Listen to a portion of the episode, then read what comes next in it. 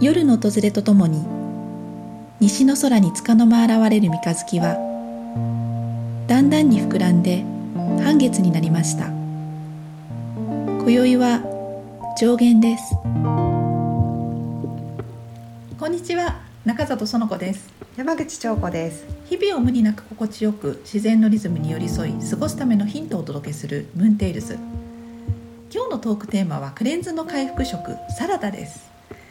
いよいよ一般公開となりどなたでも参加することができるようになったマンスリークレンズですがこのプログラムのコンテンツの一つが回復食です。回復食っていうのはクレンズ明けに食べる食事のことです。クレンズをしてもその後何を食べればいいのかわからない。よりクレンズが促進される回復食を知りたいという声が多く寄せられたんですね。そこでマンスリークレンズでは満月の前日に届くメールの中で毎月さまざまな回復食のレシピをご紹介しています。例えば先月はフルーツのハニーバルサミコマリネ。その前の月は即席味噌汁でしたね、うん、季節によって温かい汁物サラダ発酵食ロースイーツのようなデザートまで回復食のヒントとなるようなレシピをお届けしていく予定です。そんな中サラダって回復食としてはどんな点がいいですか？クレンズの回復食っていうのはなるべくソフトランディングみたいな感じのものを目指したいんですね。例えばクレンズ終わったと思って解放されていきなり揚げ物みたいな脂っこいものを食べたりとかあと大量の生成された炭水化物を食べてしまったり、うん、あとまあ食事そのものをちょっとこう過食してしまったりみたいなことは避けたいんですよね、うん、せっかくクレンズしたのでそのあとなるべくそのクレンズの効果をじわじわっと長持ちさせたいっていうところがありますね。そういう意味で言うとサラダっていうのはすごくいいんですね。なぜかっていうとサラダのベースとなるグリーンとフルーツの組み合わせっていうのはほとんどスムージーと同じっていうふうに言えるんですね。スムージーはグリーンとフルーツをミキサーで攪拌してより消化しやすい形にして飲むというドリンクタイプなんですけれども、サラダは同じグリーンとフルーツを使ってこれを咀嚼して食べれるっていう風な状態で摂取するので、うん、本当にまあクレンズの延長っていうような感じの立ち位置なんじゃないかなと思います。でもう一つサラダのいいところっていうのは今お話しした咀嚼するっていうところなんですね。結構食事する時に何回以上噛んだ方がいいですよとかよく噛んで食べましょうっていう話はよく聞くんですけれども実際どのぐらい噛んで食べてるかっていうことを考えると通常の食事でもご飯だったりパンだったりパスタだったりっていう中ですごくよく噛んで食べるっていうのって案外難しいなって私は思うんですよね。そんな中でサラダという食べ物に関してはとにかくよく噛まないと食べれないっていうふうにいつも思うんですね。少量のサラダとかだったらなんとなくそういうふうに思わずに食べてることあると思うんですけれど、うん、クレンズだけの大盛りのサラダを食べた時ってちょっと顎が痛くなるなっていう実感があるほどによく噛んでるんですよね。でこのよく噛むっていうことは先ほどお話しした食べ過ぎっていうものを防止してくれますし何よりも満腹感だったりとか満足感につながりやすいんじゃないかなというふうに思います。クレンズ中は全く噛まずに過ごしているのでそのコントラストも結構大きいですよね。そうなんですよね。クレンズだけに噛むってこんなに美味しいんだっていうふうにおっしゃる方結構多いんですよね。あともう一つの良い点としては塩味ですね、うん、クレンズ中はフルーツと葉野菜だけで過ごすのでとにかく塩気のあるものを欲するようになるっていう方がとても多いんですね。あのクレンズ中スムージーたっぷり飲んでるのでお腹空いたっていうふうに言う方は実際は案外少ない、うん、けれども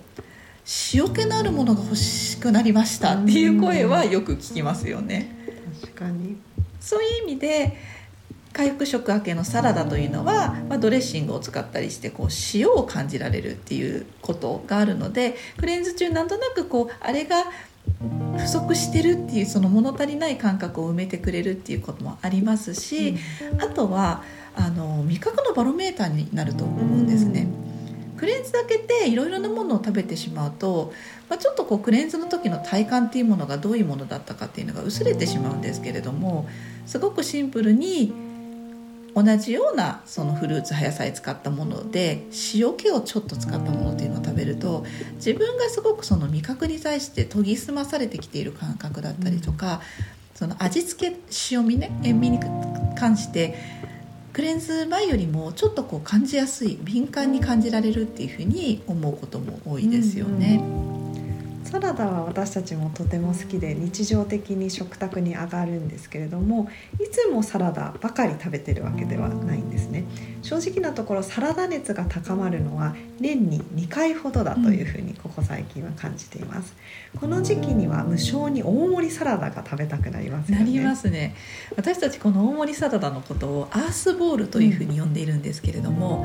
うん、このアースボールはこのクレンザー系の回復食にすごくいい最適だなって思うんですね、はい、このアースボールの特徴をちょっと説明してもらえますか、はい、まずアースボールはランチなどに1食でそれだけで完結するボリュームたっぷりのサラダです。そしてベースの季節のグリーンが主役なんですけれどそれにさまざまな要素をプラスするという特徴があります。そして特に私たちが気に入っているのが旬のフルーツを加えるということになりますえー、結構この大きなサラダって最近流行っていてあのチョップドサラダだったりサラダ専門店っていろいろあったりするんですけれども全体が同じ味だとやっぱり途中で飽きてしまうじゃないですか。私たちがアースボールって呼んでいるのは一口食べ進めることに違う食感違う味がどんどん出てきて最後まで美味しい楽しめる飽きずに美味しく食べられるっていうのがアースボールの特徴ですね。クレンズだけにこう一食で完結するっていうのもすごく手軽でいいなと思うんですけれど、うん、これクレンズ以外の時でもお昼ご飯として一食で満足できるっていう感じのものですよね。うん、そうですよね本当にあのアースボールをランチに食べた日はすごく活動的であの軽やかに午後も過ごせるっていう感じがしますよね。うんドレッシングに関してはどうですか、はい、ドレッシング今考えると冷蔵庫に一本もないです。市販のもの。市販のもの。を使うのは完全にやめました。なぜかっていうとあの最初はちょっとね美味しいなと思って例えばちょっとこだわりのお店で売ってたりするとあの今日のサラダのドレッシング美味しかったから買って帰ろうって思うんですけれど最後まで使い切ったことはほとんどないんですね。やっぱり飽きてしまってで飽きてしまっているうちに油が酸化してしまったりっていう感じであのもう市販のものを買うっていうのはやめました。で基本は上質な調味料をシンプルに使うようにしてます。いろいろな要素が入ってるサラダなのでそれを邪魔しないようなものっていうのはすごくシンプルなオイルと塩とお酢だけが基本的には美味しいなというふうに思ってます。お気に入りの上質な調味料を教えてもらえますか？そうですね。えっ、ー、と母さん森美さんからあの仕入れている。えー、絞りたてオリーブオイルのカペッツァーナこれは欠かせませんあとは、えー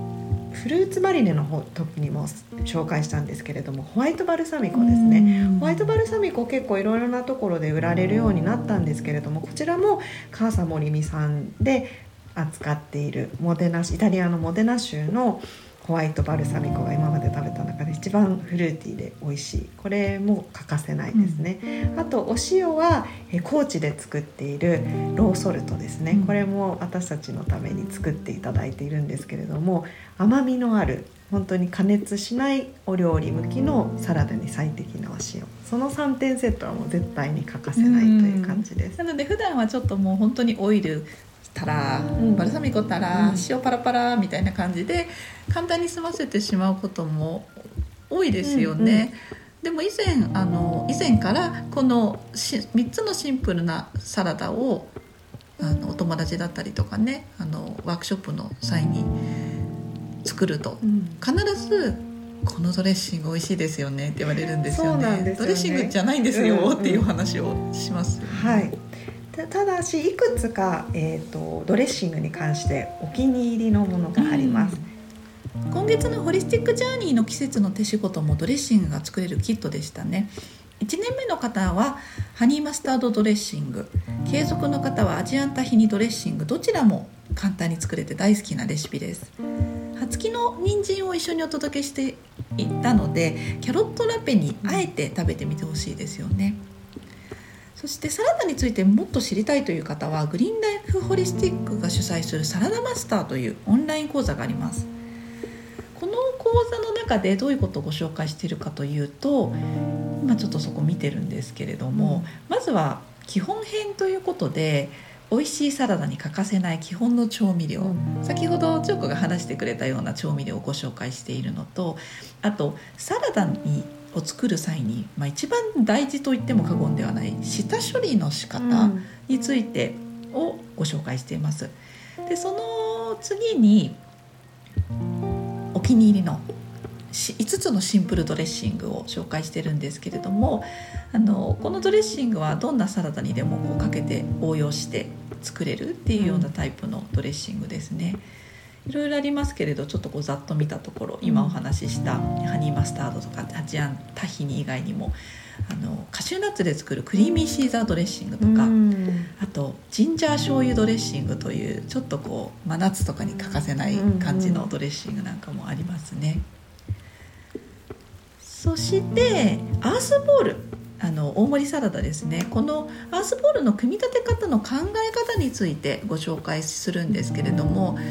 先ほどお話ししたように私たちの大盛りサラダボールっていうのはこう全てが均一な味がするものじゃなくってどこをとっても美味しいという要素がさまざまな要素がこう散りばめられたような感じのボールになっているんですけれどもこのアースボールの中でお気に入りのものってちょっと一つには絞れないかなって感じですけれど、まあ、ちょっといくつか紹介してもらっていいですか？えーっと今パッと見て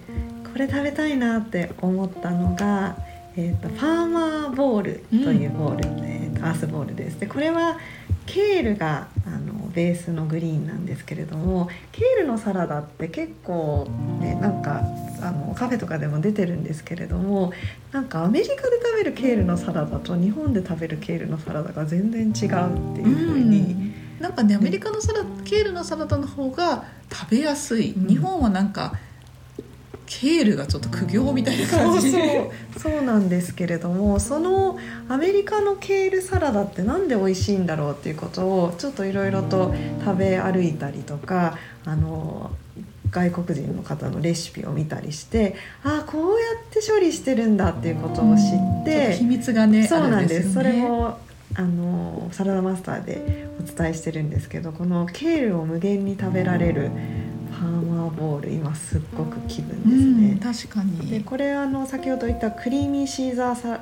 サラダドレッシングがかかっていてでもう一つこのパンロというあの古代小麦のサラダをかけるというレシピなんですけれども、これも美味しいですよね。美ちょっとやっぱりサラダってこう均一単調な食感にならないようにするとすごくごちそうになるんですけれど、どうしてもやっぱりこう日本でよくあるサラダっていうのは葉野菜とかトマトとか